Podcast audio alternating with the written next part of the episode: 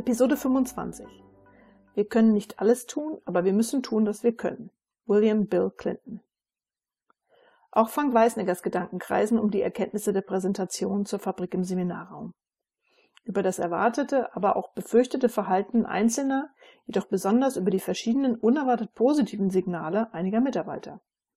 Er erkennt darin, dass eine Veränderungsbereitschaft in der Mannschaft vorhanden ist.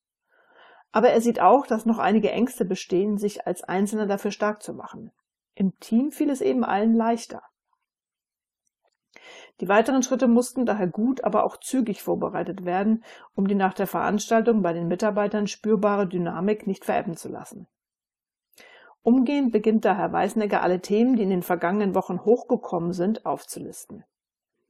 Erstens Empfehlungen aus der FIS-Ergebnispräsentation, KVP-Methoden wie Ishikawa, Spaghetti-Diagramm 5S bzw. also 5a als ersten Schritt in der Produktion und Verwaltung anwenden. Zweitens die Auditergebnisse.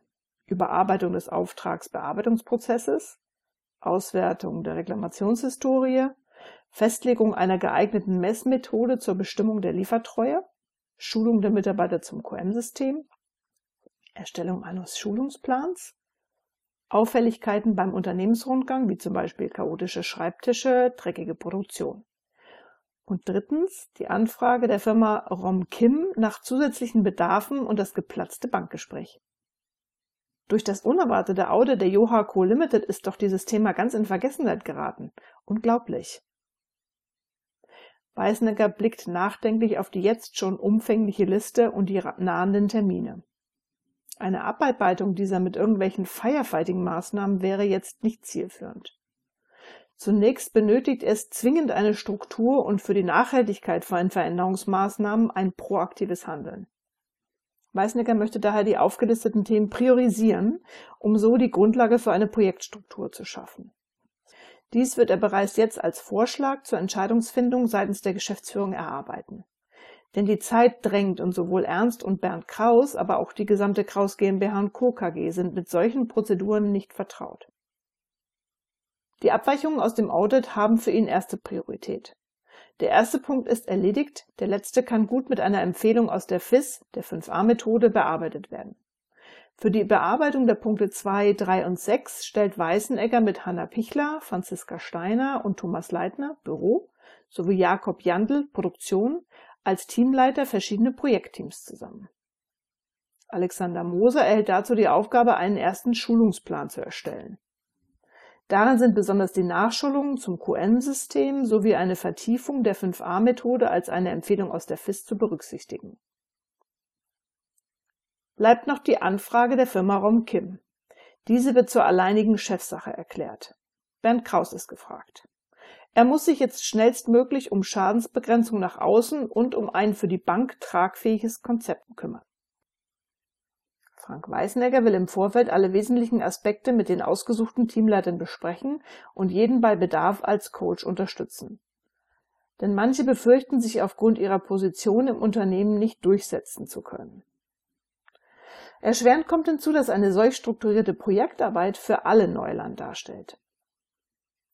Um auch für sich selbst einen stetigen Überblick über den jeweiligen Stand der Projektarbeiten zu behalten, wird ab jetzt einmal wöchentlich ein Jour fix mit allen Teamleitern, Alexander Moser und auch Bernd Kraus anberaumt werden. Der Jour fix soll einer festen Agenda folgen und in aller Kürze ausschließlich dazu dienen, den jeweiligen Stand der Arbeiten abzugleichen, bei Bedarf diese zu synchronisieren und damit aufkommende Terminengpässe entgegenzuwirken. In einem kurzfristig angesetzten Gesprächstermin mit Ernst und Bernd Kraus erläutert Frank Weißnecker noch am gleichen Tag seine Ausführungen zur weiteren Vorgehensweise. Während Kraus Senior noch die einzelnen Punkte des Entwurfs durcharbeitet, blickt Bernd zunehmend unsicherer auf Weißeneggers Ausführungen. Alte Zweifel kommen in ihm hoch. Zweifel, ob und wie er dieser neuen Führungsrolle gerecht werden kann und dazu bedenken, ob die Mitarbeiter ihn überhaupt als Führungskraft wahr und damit annehmen werden. Ernst Kraus hingegen sieht, wenn auch noch mit etwas Wehmut, dass die Zeiten, als ein Chef noch allein die Entscheidungen traf, damit nun endgültig der Vergangenheit angehören würden. Aber er signalisiert seine Unterstützung. Gerade auch während der Ergebnispräsentation zur FIS hat er nochmals erfahren, wie wichtig es ist, die Mitarbeiter mit einzubeziehen und sie in ihrer Eigenverantwortung zu stärken. Frank Weisnecker verlässt aufgrund Bernds Verhalten die Gesprächsrunde nicht wenig besorgt.